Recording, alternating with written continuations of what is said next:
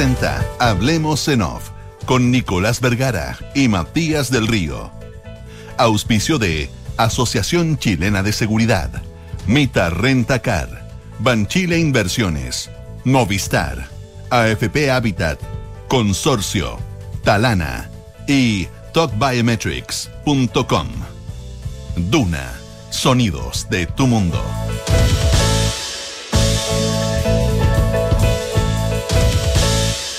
Muy buenos días, ¿cómo están ustedes? Son las 8 de la mañana con 5 minutos. Es eh, miércoles 5 de enero del año 2022. Eh, junto a Matías del Río iniciamos una nueva edición de Hablemos en Off en Radio Duna. Nicolás, muy buenos días. Quiero tomar un espacio personal eh, momentáneo. ¿Sería cuánto más o menos? Para saber, para ver si voy a buscar agua, mate. Anda a dormir si querés. Te va a hacer falta. Hoy que estuvimos esta tarde, ¿no? No, me imagino. Oye, ahí nos contáis, pero no, no, yo quiero una mezcla de agradecer y otra protestar eh, para los, no voy a decir decena, pero más de una decena y cerca de dos decenas, incluyendo a la directora de la radio, que se preocuparon por el fin de BlackBerry. Nunca había recibido tanto WhatsApp a mi BlackBerry funcionando perfectamente. ¿Tienen un grupo? ¿Tienen una cofradía? ¿qué? No, todo lo contrario. Yo no sé, a mí me gusta BlackBerry, lo he dicho mil veces por el teclado. Y parece que hay gente a la que le carga que yo tenga BlackBerry. No. Porque con una mezcla de alegría. eh, eh, con una especie de falsa conmiseración, con la excepción de la María del Carmen, eh, todos me escribían dándome el pésame por el fin de mi aparato y ofreciéndome prestar teléfonos inclusive. Bueno, les tengo malas noticias a aquellos que eh, auguraban el fin de mi era con BlackBerry, la que yo creo que está más cerca, el fin de esa era creo que está más cerca, porque los teléfonos que dejara- deja- dejarán o dejaron de funcionar, no tengo claro, son aquellos ya que son unas reliquias históricas que funcionaban con el sistema operativo BlackBerry. Hace ya bastante tiempo, te diría 8, 10 años, no, 6, 7 años, que BlackBerry está funcionando sobre eh, el sistema operativo Android. Por lo tanto, eh, les quiero agradecer la preocupación por la defunción de mi BlackBerry, les quiero agradecer las, la- las condolencias, pero no ha sido así. ¿Seguimos como dijo Boric? ¿Cuándo dijo Boric? Seguimos, el dijo. Seguimos. ¿No lo escuchaste? Hay un meme y todo. Bueno, pero- Ah, no me acuerdo, no, ese no lo he visto, no. ¿Seguimos? Se- Sí, eso me refiero. que ¿Sigue BlackBerry? sigo, sigo yo con BlackBerry.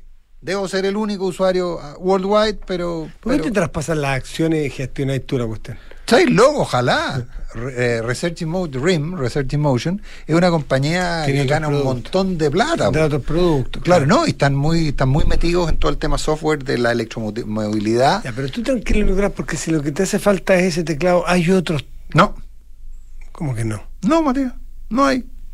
Yo ayer. ya, yo- Mándame el dato, mándame el Ah, dato. no hay otros con ese teclado físico. No, así? con teclado físico no hay, no hay. Mira, Hay una, hay una, mm, ¿cómo se llama las que usas tú? yo uso Android. Pero Samsung creo que tú, ¿no? Es que da lo mismo. Da lo mismo, uso- claro, yo también. Yo- sí, uso Samsung ahora, pero Hay un Samsung que creo que te ofrece la alternativa de al lado un teclado, como igual para los iPads hay teclados, digamos, te ofrece la alternativa de un teclado, pero es un accesorio. está muy bien. Llegaremos ahí probablemente en algún momento. Podríamos dejarlo como derecho garantizado en la Constitución, el uso de BlackBerry para Nicolás. 8 de la mañana con 8 minutos. Oye, eh, Tuvimos esta tarde. Sí, esta cuenta, tarde. cuenta, cuenta, cuenta, Pero cuenta, al cuenta. final nos venció el sueño a varios, nos venció la transmisión, nos venció, nos fuimos, los dejamos ahí pero estuvieron, pero, pero, pero, eh, eso. dos y media pero, aproximadamente. pero, pero entiendo que el canal 24 horas estuvo transmitiendo Sí. con, prácticamente en vivo todo, todo, todo, todo, todo, desde todo, el inicio, ¿no? Sí, pero después ya Qué buena cosa eso. Después hubo, sí, pues, después hubo otro, otra posta como a partir de las 2.30, por ahí, 2.40. Y ellos no llegaron a, a ver porque la, la novena votación se suspendió. No se, no se llevó a cabo. No se llevó a cabo porque no había acuerdo de nuevo. O sea, no había para qué hacerla. Claro, pues, que se dieron cuenta que íbamos a ver de nuevo el- eh, a, a verla fracasar en cuanto a conseguir un nombre y, y bueno, y se po- pospuso. Oye, cosa interesante, ese acuerdo se tenía que lograr, por lo tanto se logró, por unanimidad, o sea, con un constituyente que dijera no, había tenemos, que que, tenemos que seguir. Eso, pero, pero, pero, lo más razonable. Sí, ¿verdad? pues, la O sea, gente ya Repetir está- el episodio naranjo habría sido. Otra cosa interesante, la gente de la derecha, como sabía que no cortan ni pinchan aquí, tienen un voto, un grupo de votos importante, pero que no es relevante No, para no, dar vuelta en sea, ninguna elección, no, pues, se fueron la- para la casa tempranito. Pero la pueden dar vuelta. Sí, son pueden ser 37, 32, 33, depende. 34, bueno, 34, sí. depende. Pero se fueron tempranito para casa. Ah, sí, ah, no sé qué. Claro, entonces pasó en la octava votación que ellos tenían eh, a, la, eh, a- a- a la señora. mm, Ah, Bueno, Bárbara Rebello estuvo primero, No, después estuvo la niña de Bópoli, la... sí, bueno, eh, eh, eh, Georgina o, o- Sí. No, bueno, discúlpeme, pero esta hora. Y ella consiguió los primeros 18 votos. Partió porque los primeros que se abren en votación son aquellos constituyentes que están fuera, que están en su casa o están no están ahí, están telemáticos. Entonces los primeros 18 fueron para esta constituyente. Y uno podría decir, claramente de manera distorsionada, por el orden de votación, de que esta mujer iba a arrasar. Iba 18 ella, uno Dorador, uno Baranda, uno Eric Chinga. Y dijimos, bueno, aquí estamos, pero los que estábamos atentos sabíamos que era absolutamente falso, porque temprano habían dicho que la gente de la derecha se empezó a ir más tarde, que el, Claro. el Almirante Arancibia, pero después muchos otros más jóvenes también, Almirante Arancibia el mayor, Sí. eh, y se fueron y votaron desde su casa, no todos, pero muchos de ellos. Pero bueno, lo último que yo vi fue que Cristina Dorador, a ver, hay cosas interesantes. Hubo gente que estuvo al borde de ganar o que parecía que iba a ganar de principio y no consiguió superar su techo. ¿Qué dijimos? Ramona Reyes, Ramona Reyes. Cristina Dorador. Cristina, ¿qué- bueno, a ver, acuérdate lo que dijimos ayer en la mañana, y era a partir de que teníamos algún grado de información, que pensábamos que las cosas no estaban dadas y que eh, podían aparecer sorpresas. Y hoy día estamos, en algún minuto estuvimos hablando de nombres que resultaban completamente inesperados. Patricio Fernández, se estuvo hablando de nombres bastante. Oye, pero yo quería, eh, antes de volver un poco al detalle, porque no sé si tú tienes alguna idea de por dónde podrá ir eh, el Sí, resultado final. ¿eh? eh, sí, tengo alguna idea que te la puedo narrar, pero a ver, noticias mm, que, que pueden ser desmentidas por los... eh, Hechos. los hechos. Los porteados Eh, hechos. Un, claro, uno de las personas con los cuales estuve reporteando esta tarde, a las 3.14 me escribe que eh, Amaya Alves Ah, vuelve a aparecer Amaya Alves. aparece. Claro. Bueno, era uno de los nombres. A mí me habían, a mí me habían mencionado ayer temprano que dado lo que estaba, cómo estaba evolucionando, antes eso sí que se conociera el tema de el, el tema de la de, de Ramona Reyes, ¿eh? Mm. antes que se conociera el tema de Ramona Reyes, a mí me habían dicho que no había, que era muy poco probable que hubiera acuerdo, pero que lo- y me mencionaron eh, dos nombres, eh, Amaya Alves, tres nombres, Amaya Alves, Ricardo Montero, que hasta ahora entiendo que no ha salido, No ha salido todavía. y ha Patricio, votado- y Patricio Fernández. Mm. Ah, esos fueron lo- lo- lo- lo- los tres nombres que me plantearon como que eran los que estaban ahí en la reserva táctica. Eh, Montero entiendo que no salió hasta ahora y Benito Baranda con mucha fuerza al final, Sí. pero me dicen también que se bajó a, a última hora. No tengo cómo chequearlo porque ocurrió después de que y parece que todos yo duermen. apagué, apagué tele, digamos, a las 3. Y, entiendo que a esa hora, por lo que me, recibo ahora mis WhatsApp de las personas que estuve reporteándole, ahí dentro se habría bajado. Que no, no consiguió, no consiguió los votos del Frente Amplio. No. Y Benito Baranda. Y no consiguió los votos de la derecha, que no, no, no, aparentemente no están disponibles para Benito Baranda. No, con Benito Baranda aparentemente no. Pero sí podrían estar, aunque no son muchos ni son tan, tan importantes, los votos de la derecha Son en este 34 caso. votos, Matías. Claro. Son relevantes, po. Pero si es que piensa que les quieren tener 118. No, Para- se- 78. para- pero tiene 118. No, de acuerdo, pero 118 del otro lado, po. Pero el, Pero pero, el, ¿cómo pa- te va a- pero el Partido Comunista no va a apoyar a nadie El de... Partido Comunista se alió como a las 7 de la tarde con el Frente Amplio que había estado dividido todo el día y de ahí en adelante votaron tranquilamente por Cristina Dorador, por ejemplo. Sí, claro, pero Cristina Dorador, ¿de dónde venía? po? ¿Quién, quién, quién, Movimientos sociales. Claro, también. ¿quién, o sea, ¿quién se sumó a quién? Sí, pero ¿por qué a Cristina Dorador no se le sumó un grupo socialista, por ejemplo, que votaron por Benito Baranda? Claro. ¿Te fijas? Si ahí está la división. Uno, en rigor, si uno, si uno mira esto solamente en números y en una planilla, dice, a ver, la derecha que se toma en el fin de semana, que se toma, Claro, en, el, no que se toma en el día. nada que decir. Piensen ustedes, entre 118 personas, entre izquierda y centro izquierda, necesitan 78 votos para elegir al presidente. Está votado, chancaca, llegar y hacer. No. Pero ahí, ahí tú pones la lupa y te das cuenta que hay una división muy en la base. Por ejemplo, nombraste a Ricardo Montero, yo me fijé, el convencional Ricardo Montero del colectivo socialista votó en las dos últimas por Benito Baranda y no por Cristina Dorador. Pato Fernández votó por Cristina Dorador. Bueno, hasta antes había votado por él, pero eh, el, en fin, mucha gente de, ese, de esa agrupación. Y en la última emergió el partido eh, el partido, no el de la gente, pues es de la última elección, es el, el, el, el, Partido del Pueblo.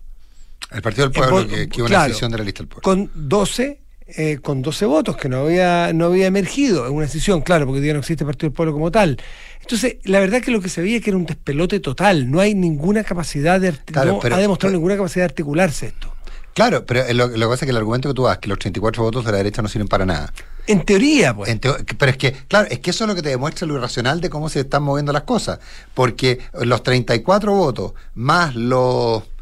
Si tú fueras entre el colectivo socialista, independientes no neutrales, eh, espérate, colectivo socialista, independientes no neutrales. Ahí eh, está el voto. eh, Frente Amplio, socialista e independientes neutrales le alcanza. Le alcanza. Pero no han sido, es el Claro, pero, centro, pero- que el eje pero- central no ha logrado ponerse Pero, por ejemplo, si independientes no neutrales, colectivo socialista y la derecha están de acuerdo, les alcanza.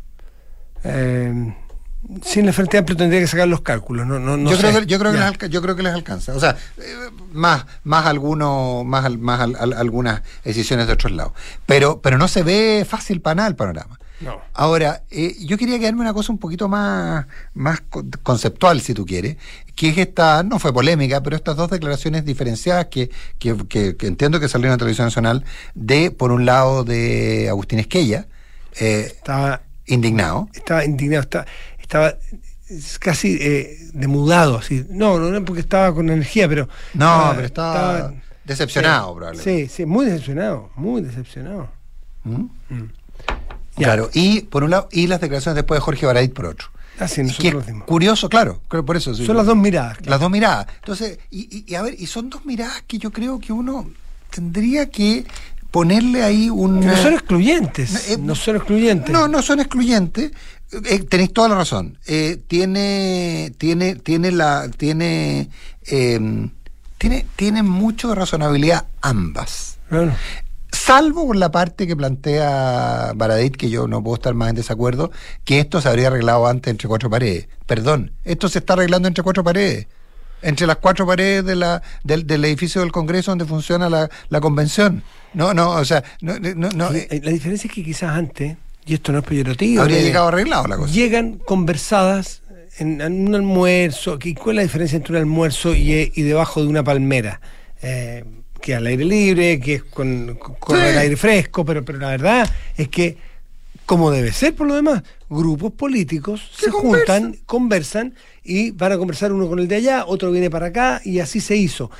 Cuando nosotros vemos, por ejemplo, qué ocurre en las cama, en las mesas de la Cámara, o qué sé yo, llegan conversadas las bancadas y ya saben por quién va a votar, llega y se hace la votación en 30 segundos. Pero- Aquí la primera votación es nadie es candidato, o sea, todos son candidatos Sí, y nadie pero- va, sí, nadie va pre, Claro, precocido. Pero, pero claro, eso en, en- en las elecciones de las mesas, las mesas están siempre arregladas, pero bueno, tú y yo hemos estado más de alguna vez en el, en el Parlamento y uno ve cómo también se cruza caminando de bancada a bancada para ponerse de acuerdo. Eh, y- Sí, y, y- sí. y eso es lo que no sale en la tele porque por el tema del, del plan obligatorio, pero, pero, pero en fin. Oye, eh, Pero no satanizar eso, si eso es la democracia. eso es la democracia, o sea, por favor, y no es que ahora sea mejor que antes, es, es distinto. Eh, ahora, hay una pregunta que subyace y que probablemente está en lo que plantea Agustín Esquella y que también, eh, y que, también está muy claro en, eh, en eh, lo que nos plantea un querido auditor de la radio. Y es, a ver, conseguir el 50% más uno para ponerse de acuerdo por un nombre está pareciendo algo casi imposible. Eh, ¿Cómo se van a conseguir los dos tercios para ponerse de acuerdo en temas Claro. que son mucho más profundos? O sea, eh, o sea pone un marco de, de desaliento muy, muy grande eh, respecto a cómo pueda funcionar la convención. Es que la diferencia es que ahí los textos de las normas constitucionales llevan mucho tiempo cocinándose en comisiones donde sí están representados los distintos grupos. Lo que debemos suponer es que aquel texto que emane de estas, de estas comisiones temáticas, que son siete, Ojalá van a sea. venir ya negociados de alguna manera. Claro, pero, Entonces, pero la si se- votación pero puede si- lograr dos Pero tercios. si vienen de, la- de las comisiones, co- porque acuerden que las comisiones solo necesitan el 50 más uno, no necesitan los dos tercios. Entonces van a ir y van a llegar a una sala que les va a tener que votar por dos tercios. eh, y, y además los matices ahí no van a estar, al revés de lo que la gente piensa, entre la derecha y la izquierda. O sea, ¿por qué resultaba para algunos inaceptable lo de Cristina Dorador?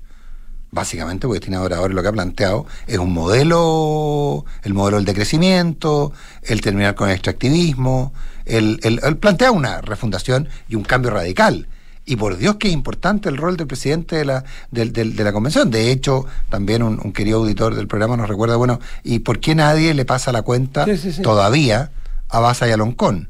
Porque esa pega la tendrían que haber hecho. Claro, a ver, voy a adelantarme a algo que va a suceder al final, haber hecho una mesa de armonización.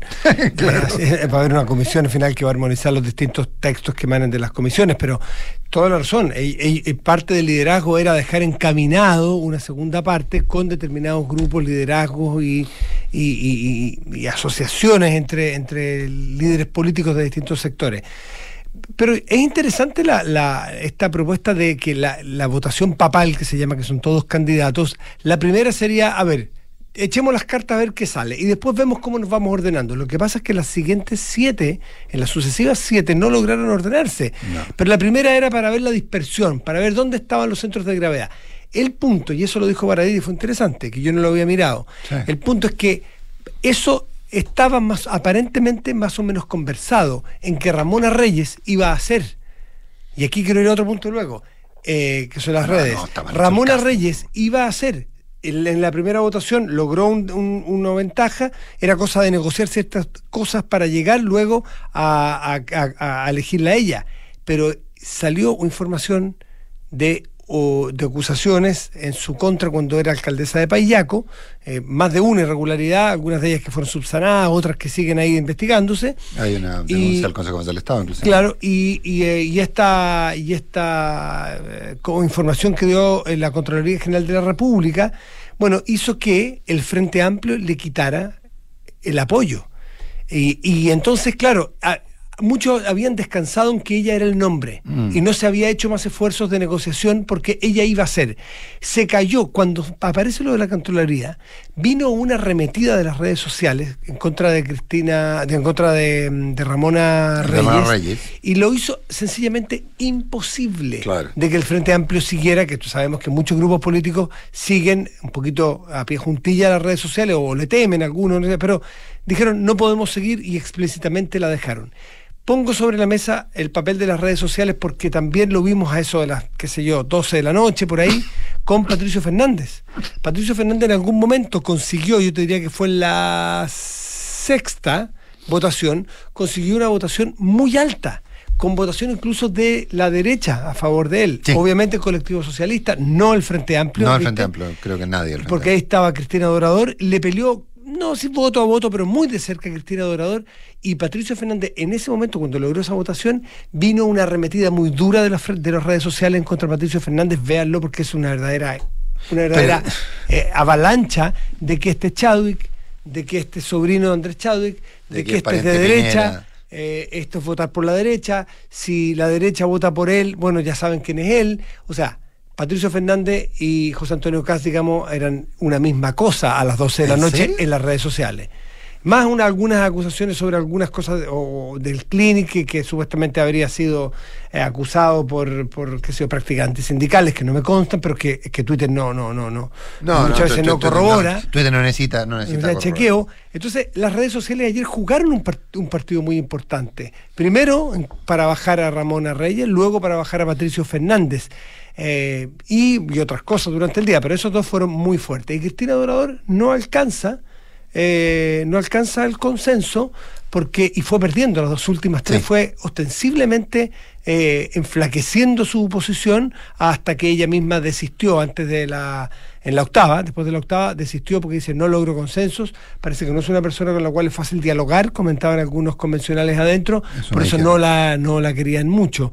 Y, y Benito Baranda, eh, para los grupos de, de la derecha, por ejemplo, que insisto, no son del todo relevantes al momento de votar, porque sin ellos se puede prescindir de ellos para votar, ver, la derecha no estaría muy eh, abierta a darle sus votos. Me dicen que se bajó, no me consta, Benito Baranda después Sí, de la octava. También me dijeron lo mismo, pero, pero ojo ahí, ojo con el tema de, de- también con la derecha ocurre otra cosa, que me lo dijo ayer, eh, yo, yo estuve en esto hasta como las nueve de la noche nomás, no, no tuve tu, ah, que me lo dijo ayer uno de los involucrados, me dijo, no queremos el apoyo de la derecha tampoco. No, o sea, nadie quiere ganar por un voto con los votos de la derecha. O sea, la gente está dispuesta a recibir los apoyos, los votos de la derecha, pero no quieren que los votos de la derecha sean los que hayan permitido que eso ocurriera. Es decir, que haya una diferencia mayor que la que eh, aportan los 34 votos de la derecha. Déjame decirte una cosa, porque Lo que tenemos, lo que es un grave problema. lo estuve reporteando ahí en el momento. En la octava votación, donde Benito Baranda sacó una buena votación y qué sé yo, cuando uno ve al inicio la votación de las convencionales de derecha que empiezan a votar por uno propio, da la impresión de que va a haber al menos dos votaciones más, porque Mm. después de la experiencia con Pato Fernández, que la derecha lo apoyó, no siendo Pato Fernández un tipo de derecha, aunque Twitter diga lo contrario, Twitter- si Twitter- lo apoyó, pareció el abrazo del oso. Entonces la derecha no le va a dar el apoyo a nadie de centro izquierda que no tenga, que la derecha primero no sepa que tiene buena cantidad de votos Claro. en su sector. Eso, bueno, y, y- eso yo diría que está hasta, hasta, hasta por lo, por lo deduzco, por lo que hablé con gente ayer, que está hasta relativamente conversado. O sea, eh, perfectamente, o sea, es preferible que la derecha mantenga apareciendo con sus propios candidatos o sencillamente omitiéndose a el que se convierta en la variable que lleve a alguien a hacer. Pero qué mala, ¿eh? qué mal en todo caso eso. ¿eh? Eh, el que el que si se triunfa con la eh, el que no se pueda ganar la, la mesa la presidencia de la mesa de la convención no se pueda ganar con la derecha. Ahora, viene una segunda patita, que es la elección de vicepresidentes, donde sí se necesitan patrocinio eh, y donde la cosa está... Bueno, la, la- la no elección de la presidencia tenía que ver también con que en la negociación de anoche era, era con gancho. Es decir, te doy mis votos, Pero- pero yo te apoyo tu vicepresidente o no. Por lo tanto, no son dos elecciones completamente distintas. Están amarradas en alguna, en alguna parte. Eh, es que está totalmente abierto. A mí me dicen que Amaya Alves sería el nombre que está eh, concitando. No quiero amarrarme con nada porque a los hechos me remito, que, nos- que se caen los nombres con mucha facilidad. Amaya Alves de- del Frente Amplio podría ser una persona que... Académica, de eh, la- académica de la Universidad de Concepción, Mm. eh, vive en Concepción, no, esta radio es muy escuchada en, en- en la región del Biobío, así que eh, por eso lo, lo recordamos. Eh, es una abogada del Frente Amplio eh, que ha tenido una participación bastante destacada, ella es, es una mujer muy... O sea, a, por ejemplo, a mí, por ejemplo, que estuviera Vaya Alves, independiente que puede que hay muchas cosas con las que no estoy de acuerdo, y otras que sí, seguramente, eh, que hay una abogada constitucionalista me parece fantástico. Ricardo Montero es otro nombre que puede aparecer allí. Sí, con como digo, ayer a mí, a mí, ayer a mí los tres nombres que me dieron fueron Amaya Alves, Ricardo Montero y Patricio Fernández, como aquellos que estaban en la reserva táctica. Mm. Ya se gastó uno y fracasó, Sí. Que fue Sí. Pato Fernández. Pero puede aparecer, no sé, puede Sí, aparecer un, sí, un sí. atria, puede aparecer de nuevo la, la posibilidad de Beatriz Sánchez en vez de la vicepresidencia a la presidencia, Mm. pero aquí ha demostrado que en seis meses se han superado muchas cosas, Pero no. pero, pero cuesta, hay mucha atomización. Y esa atomización atrincherada, podemos estar dando vueltas 20 días y no lo vamos a lograr. Esto es propio, si alguien vio Borgen o, o- o si alguien recuerda De el la caso sociedad parlamentaria. la sociedad parlamentario. Esto claro. Para, para, para alguien que está hoy día espantado y que no le, no le pasa el desayuno de la angustia, decirle que España estuvo largos meses sin gobierno, eh, que Bélgica estuvo más de un año sin conformar gobierno. O sea, esto pasa en, en regímenes parlamentarios, Sí. esto pasa en sistemas políticos distintos al nuestro, pero que requiere de mayorías y No sé si nosotros tenemos la, no sé, nosotros tenemos la cultura cívica, bueno, la experiencia y la ser. Para llegar a eso. Pero, pero como te digo, a mí lo que me preocupa es que no hay, parece que no hay capacidad de liberar. O es el nuestro o no es nadie. Y la mesa directiva no dejó un terreno, no te voy a No decir, ah, plantó. no dejó un terreno arado No. para sembrar un acuerdo. Sí. Y eso es Elisa Loncón y Jaime Baza. Esa cuenta- eh, eh, eh, claro, que tienen que hacerse cargo en algún momento de esa responsabilidad. Tendrán que explicar por qué en su en sus seis meses de, de liderazgo eh, no, lo, no lo consiguieron. A lo mejor no era parte de su propósito, no fue parte de su trabajo, pero, pero no lo lograron. Son las 8 de la mañana con, oh my god, 29 minutos.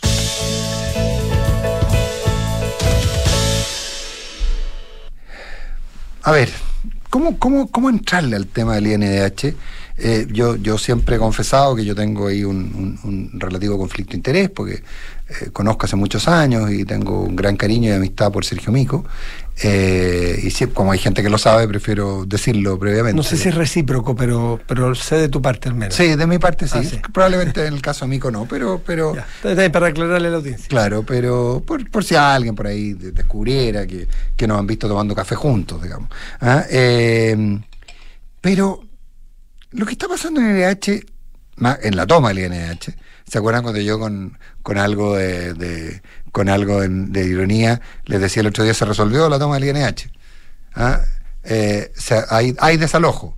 Y el desalojo era de los que tomaban, del, de, de y su gente, que desalojaban el INH de la sede del INH. O sea, se aprobó el desalojo, pero no los que desalojan son los que los, los- los ocupantes y no los ocupados.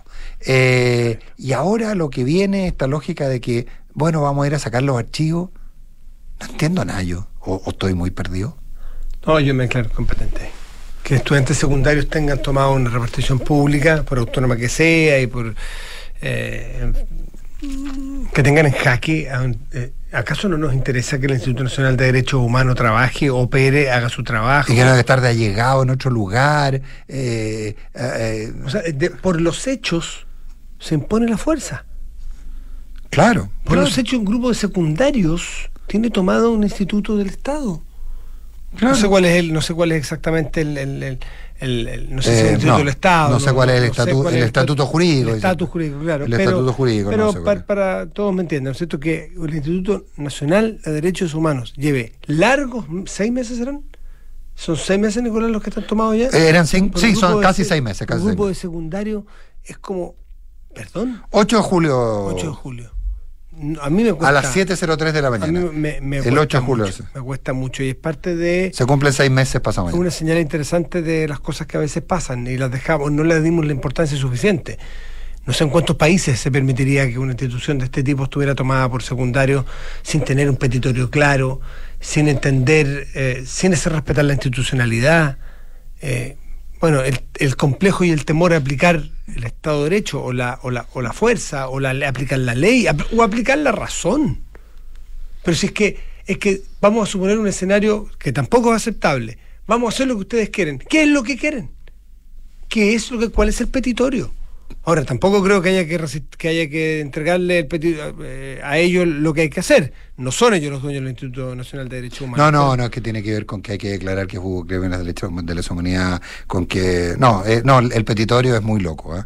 Eh, el- o sea, no es, no es loco, está bien, no, no, no, no, quiero usar esa expresión para que nadie me fune, pero, pero no, pero la verdad que son... O sea, el propio Consejo, que no se pone de acuerdo en pedir el desalojo, Ahí está el punto. ¿eh? dice que el propio Consejo no se pone de acuerdo en pedir el desalojo, dice que las- la- las peticiones son inaceptables. Lo que no logro entender, que el INH informó ayer que además en la mañana de ayer un equipo del organismo concretó el retiro de las carpetas que contienen información relativa a la Comisión Balech y se encontraban las dependencias institucionales actualmente ocupadas. Esto se hizo para garantizar la preservación y seguridad de sus antecedentes en cumplimiento de nuestro mandato legal. Eso es parte de la declaración del INH.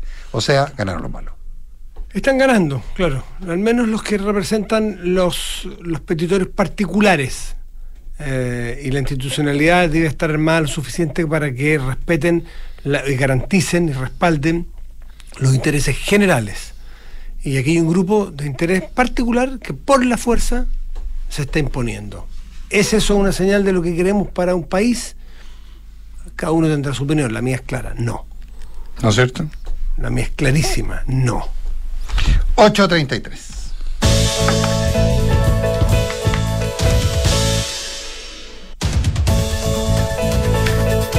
En la Asociación Chilena de Seguridad siguen dejando los pies en la calle para cuidarte y entregarte todas las herramientas para que tu negocio siga funcionando. Volvamos con todo, volvamos seguros. Súmate a la H. Ahorra para lo que quieras, ahorra para ti, porque son tus ahorros. Elige hacer crecer tu pensión con APB y cumplir tus sueños con cuenta 2 de AFP Habitat. Elige Habitat, la AFP número uno en rentabilidad desde el inicio de los multifondos en todos los fondos. Potencia tu negocio con la mejor fibra de Chile contratando el plan fibra 600 megasimétrico por un año con un 35% de descuento por solo 16.894 pesos mensuales.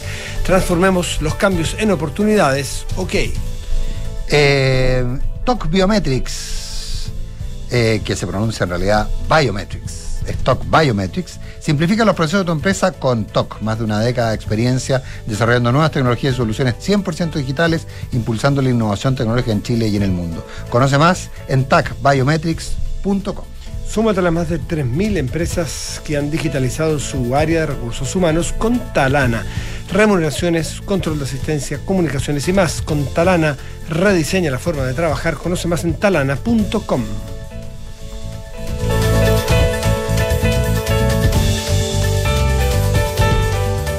experiencia y calidad del Hospital del Trabajador H.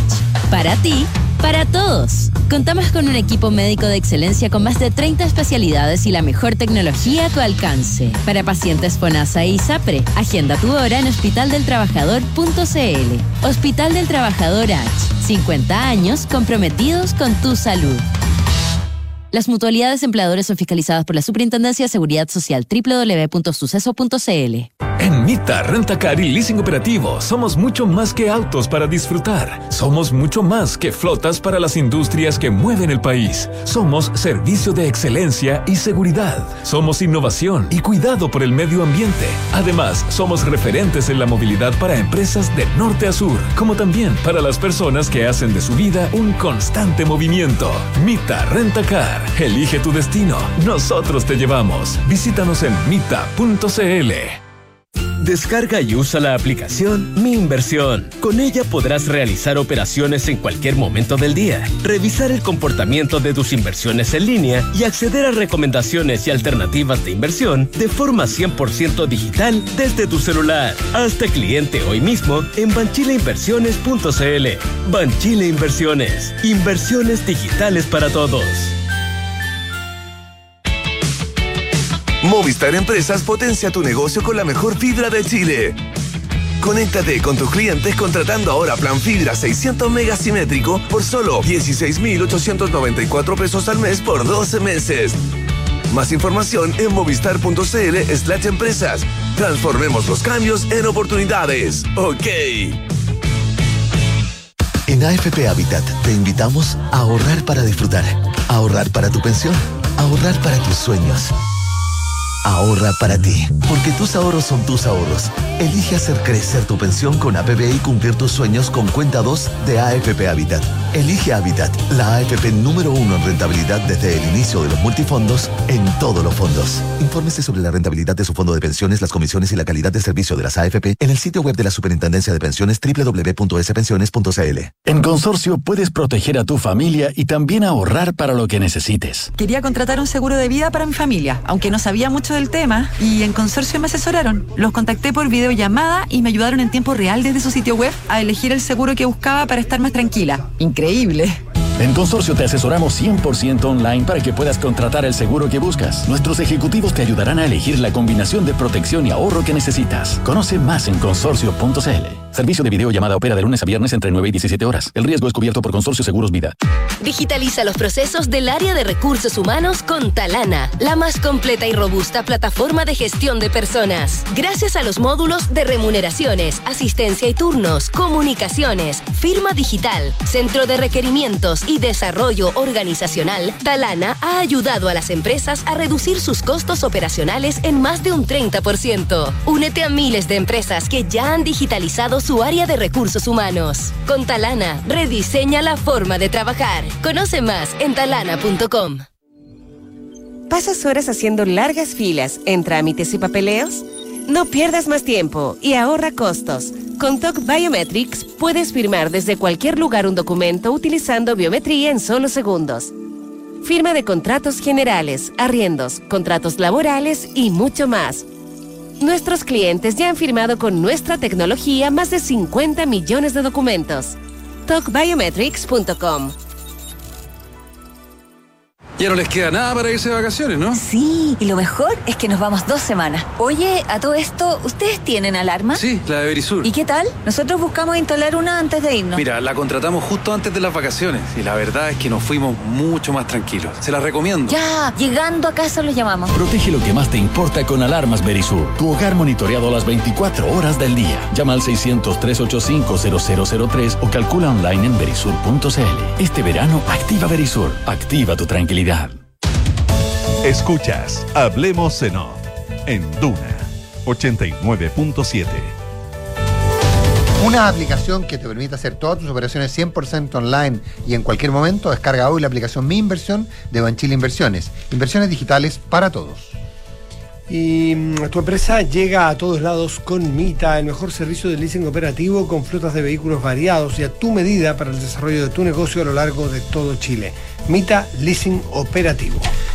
Y en consorcio, contratar un seguro de vida para ti y tu familia de manera 100% digital es posible, con videollamadas a sus ejecutivos, quienes te ayudarán a elegir la combinación de protección y ahorro que necesitas. Conoce más en consorcio.cl. Son las 8 de la mañana con 40 minutos, hablamos en off en Radio Una.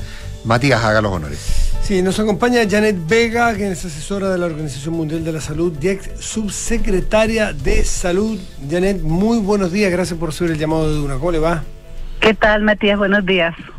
Estamos Hola, ¿qué tal? Nicolás Vergara aquí también. Y bueno, Hola, Nicolás. Hola, Janet, ¿cómo estás? y, y- y la pregunta de rigor de entrada es cómo estamos enfrentando esta, esta ola, esta ola que todavía no pega tan fuerte, qué razones, entre otras cosas, tenemos para estar eh, saliendo relativamente bien parados hasta aquí con Omicron y cómo lo ve para adelante. Bueno, estamos preocupados, eh, pero tranquilos, diría yo. Eh, Ah, bueno. En estos en estos momentos eh, ya tenemos un aumento bien importante de casos, lo que probablemente va a seguir ocurriendo en los próximos días de variante Omicron. Eh, eh, muy probablemente en las próximas semanas va a ser la variante dominante.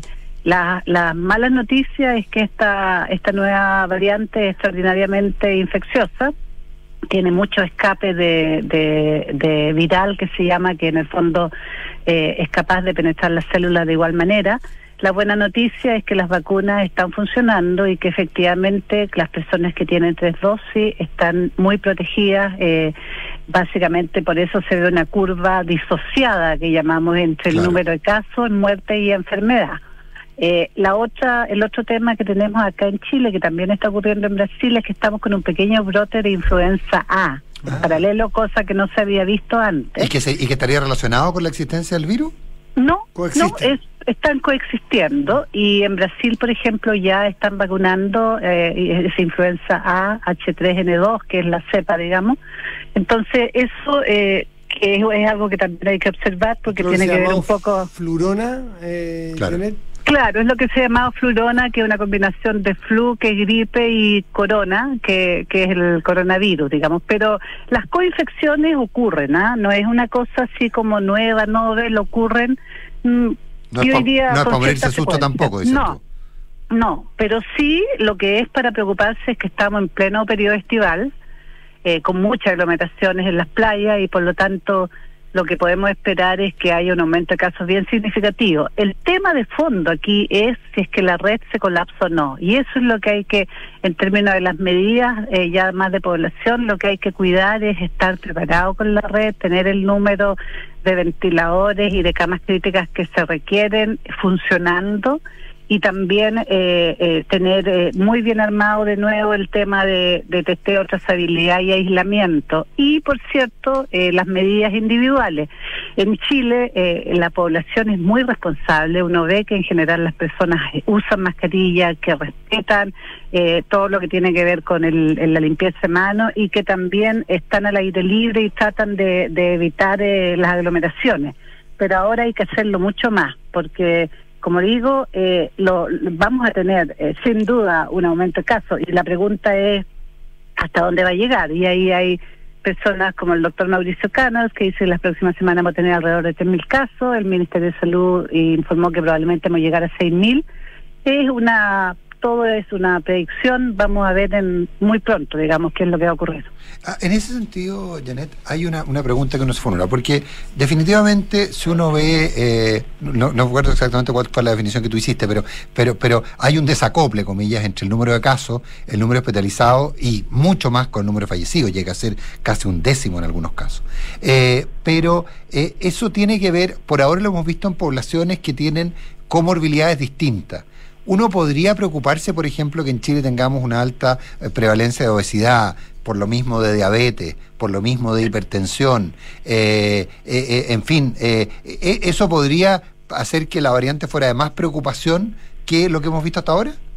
O sea, más bien la, ese tipo de, de, de comorbilidades son preocupantes en términos de enfermedad grave y probabilidad de muerte. Ah, la probabilidad de infección, desafortunadamente, parece ser parejita, digamos. ¿ah? Claro, parejita para todos, claro. Claro, parejita. eh, hasta dos dosis, hay muy poca protección, Por eso también hay que insistir muchísimo en que las personas que no tienen la dosis de refuerzo tienen que hacerla ahora y avanzar, avanzar, avanzar en vacunar a los niños, porque lo que también se está viendo en otros países es que esta, esta nueva eh, brote está muy asociado a aumento de no vacunados y desafortunadamente también mucha mayor proporción de casos en niños. Eh, uno se pregunta desde, desde el sentido común, es decir, no desde el especialista, si esta es una variante que ha demostrado en las condiciones chilenas ser muy agresiva para contagiar, pero no para generar daños de muerte. ¿Hasta qué punto es conveniente que, que penetre controladamente para generar una suerte de inmunidad de rebaño? Bueno, Matías, esa pregunta es bien importante y importante clarificarlo. Ese es básicamente el mismo argumento que se usó al principio de la pandemia, que es que la gente eh, adquiere inmunidad de rebaño. Desafortunadamente, lo que se ha visto es que la inmunidad de rebaño en este virus en particular es extraordinariamente difícil de alcanzar y inmunidad frente a una variante no significa inmunidad frente a otras variantes. Por lo tanto, la única manera de terminar con la epidemia es que la gran mayoría del mundo esté vacunado y que se tomen las medidas tanto desde el punto de vista de salud pública como individual en el mundo para poder terminar con esta pandemia. Mientras haya virus circulante, mientras haya población inmunocomprometida, eh, de mayor edad o con condiciones vulnerables, vamos a tener la posibilidad de que emerjan nuevas variantes, porque lo que ocurre en la práctica es que el virus, mientras más tiempo esté en el organismo, más probabilidades tiene de ir mutando y transformándose en una cepa más transmisible y también más agresiva. Hasta ahora tenemos una cepa más transmisible, pero podría aparecer una cepa que fuera más transmisible, también más virulenta, y en este momento la fábrica de variantes África. La fábrica de variantes África, claro. Sí, claro. Ahí, es donde las estamos, las estamos creando. En algún minuto fue Brasil, digamos, la variante Manaus, ¿te acuerdas? Pero así es. Pero, pero hoy día y, y se mueve básicamente a lugares en que, el caso de África específicamente, donde prácticamente no hay vacunación. Así es, se mueve muy rápidamente eh, y, ese es el problema y por eso que la Organización Mundial de la Salud ha insistido tanto en que, en que nadie se salva solo acá y lo que parece, lo que parecía así como bueno, pero a mí que me importa que el resto del mundo si nosotros estamos protegidos, la verdad es que nadie está protegido mientras haya lugares del planeta en los cuales eh, haya poca vacunación y exista la posibilidad de un virus circulante. Entonces, lo otro, la, la otro que lo que podemos esperar para el futuro, ojalá si todo se hace bien, ya hay una capacidad de, producción de vacuna en el mundo importantísima, 24 mil millones por año, al comienzo eran 2 mil millones por año, para darse una idea, y por lo tanto eh, eh, esto podría generar que hubiera más facilidad de vacunar. Y la otra esperanza es que sabemos manejar mucho mejor los enfermos graves. Sabemos que esa, era mi pregunta, porque finalmente también eh, al principio, yo me acuerdo, por ejemplo, que un salto cuántico en el tratamiento fue cuando se descubrió, por ejemplo, que los pacientes eh, eh, intubados ponerlos boca abajo, por ejemplo. Así es. Ese fue un salto cuantitativo brutal en términos, en términos de la capacidad de recuperación, entiendo. Entonces, muy importante. Muy pequeñas cosas generan unos cambios bien brutales, digamos.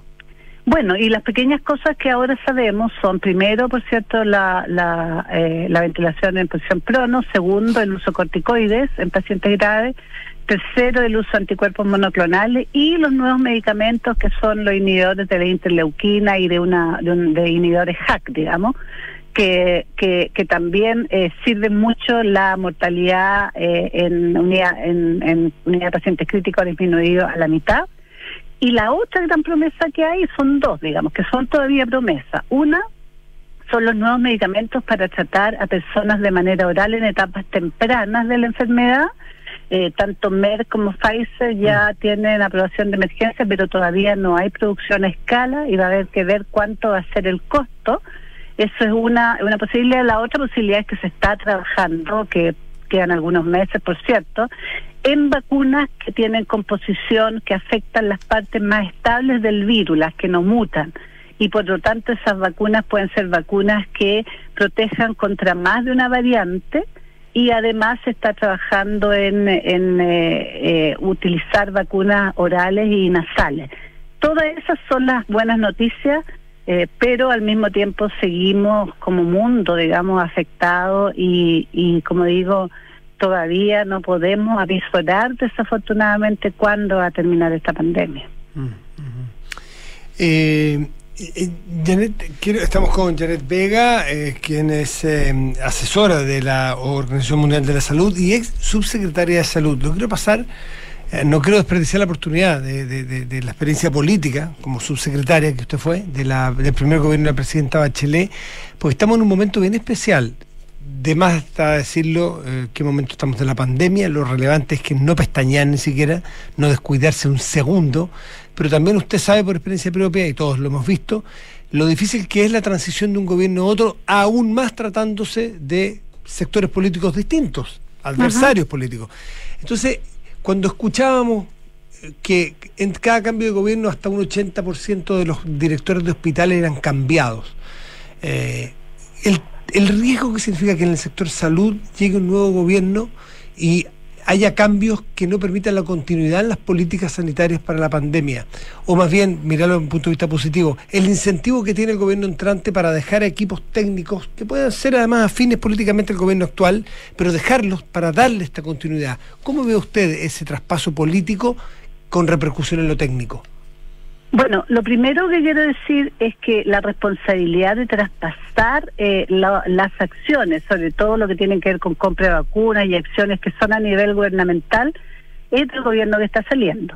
Es decir, el, el gobierno actual tiene que ser capaz de hacer una muy buena transmisión de cosas tales como cuáles son los contratos de vacuna, cuáles son los contratos que están negociados para este año, eh, cuántas son las dosis, con qué laboratorios, quién está negociando a nombre del gobierno de Chile, etcétera desde el punto de vista político. Ahora, desde el punto de vista del traspaso, en general las autoridades técnicas no cambian. Lo que cambian son, en, un- en una primera etapa, las autoridades políticas, es decir, ministros, subsecretarios. Eh, los, eh, les recuerdo que los directores de hospitales, los directores de servicios de salud son por ADP, por lo tanto no es cosa que se cambien, Pero el sino hecho es que salen. la gran mayoría salen en el tiempo. Ahora, yo eh, en ese sentido lo que he vivido, Matías, es que en general independiente del, del, eh, signo político de los gobiernos, los gobiernos ponen a sus mejores personas a cargo. Y yo no tengo dudas que en el, en el equipo de Gabriel Boric hay personas que son talentosas, que tienen experiencia y que además eh, han estado involucradas de alguna manera, eh, a lo mejor desde otros, desde otros lugares, eh, o que conocen control de pandemia. Yo esa preocupación no la tengo. Eh, mi preocupación más bien es que todos los mecanismos de control que, que in- involucran recursos estén entregados bien. Y eso significa vacunas, eso significa los recursos para la atención primaria, para testeo, trazabilidad y todas las acciones poblacionales. Y creo que es un poco pedirle mucho a un gobierno que llega que mantenga los cuadros políticos. Eso no ocurre en general por razones obvias. Pero sí creo que hay que tener confianza en que efectivamente las cosas se van a hacer bien tanto por el gobierno que está saliendo como por el gobierno que está entrando en un país que tiene una tradición de salud pública que se mantiene increíblemente independiente de quien esté liderando porque los equipos de salud pública son equipos que tienen una historia de 70 años de sistema unificado de salud. Lo que usted tiene claro es que no hay tiempo para aclimatarse aquí. No, hay, que- hay que subirse con No, la no micro. hay pretemporada. Hay, hay que hacer pretemporada, no, no. Claro, hay, que estar hay jugando. que subirse con la, micro, con la micro andando aquí. Ahora yo estoy estoy segura, obviamente que no tengo el conocimiento porque no estoy involucrada, pero estoy segurísima de que de que ya están los equipos trabajando y que probablemente el, el tema de primer orden es manejo de la pandemia, que, que es lo que se va, se va a resolver la semana 1, qué se va a decir el día 1, el 2, el 3 y qué se va a hacer el día 1, 2 y 3. Eso es lo que eso es lo que hace cualquier gobierno eh, eh, responsable y yo por lo menos no tengo razones para eh, dudar que esto vaya a ser lo que va a ocurrir. Janet Vega, asesora de la OMS, ex subsecretaria de Salud, un millón de gracias por haber estado esta mañana conversando con nosotros. Gracias, Janet. que esté muy Gracias, bien. gracias, que estén muy bien, que tengan muy buen día. Igualmente, gracias. Chao, chao. 8 de la mañana con 54 minutos. Bueno, a las 3 de la tarde. Sí, tarde se retoma la votación y suponemos que este esta pausa va a servir también para tener bien negociado y conversada las vicepresidencias y porque hoy, a eso me parece que es a las 3 de la tarde también, el, el plazo que había para presentar los patrocinios Sí, para sí. la mesa ampliada. Recordemos que aquí son las vicepresidencias, no solamente es la, lo que representó Jaime Baza o que representa hasta ahora, sino que esas vicepresidencias adjuntas, que son, ahí sí que están representados más o menos todos los sectores del arco político de la convención. Así que esta tarde debiera haber ya resolución. ¿Mm? Esperemos. Oye, y por último, un dato, un dato más cortito. Se, ayer se aprobó en ambas cámaras la extensión Del de- estado de del estado de excepción para la macrozona sur, pero el punto de interrogación es, sabemos que es hasta el 25, porque, porque es cada 15 días. Del día 25 en una de esas alcanza para renovar otro más, que va a terminar aproximadamente el 10 de febrero. Pero el 10 de febrero están de vacaciones, hay receso legislativo. ¿Cómo se resuelve eso? ¿Se termina? ¿Te acuerdas que la, la otra sugerí que le mandáramos un, un mail a Contralorito? No lo hicimos. Yo creo que vamos a tener que hacerlo. Porque recordemos, ojo, ¿por qué le digo lo de Contralorito? No es por, no es por, eh, no es por, por molestar, sino que es porque acordémonos que el estado de excepción que había planteado originalmente el Ejecutivo duraba un año eh, y eh, la Contraloría dijo que no, que no corresponde, que no tenía atribución y que tenía que pedirle cada 15 días autorización al Parlamento, que es lo que ha venido religiosamente haciendo el gobierno.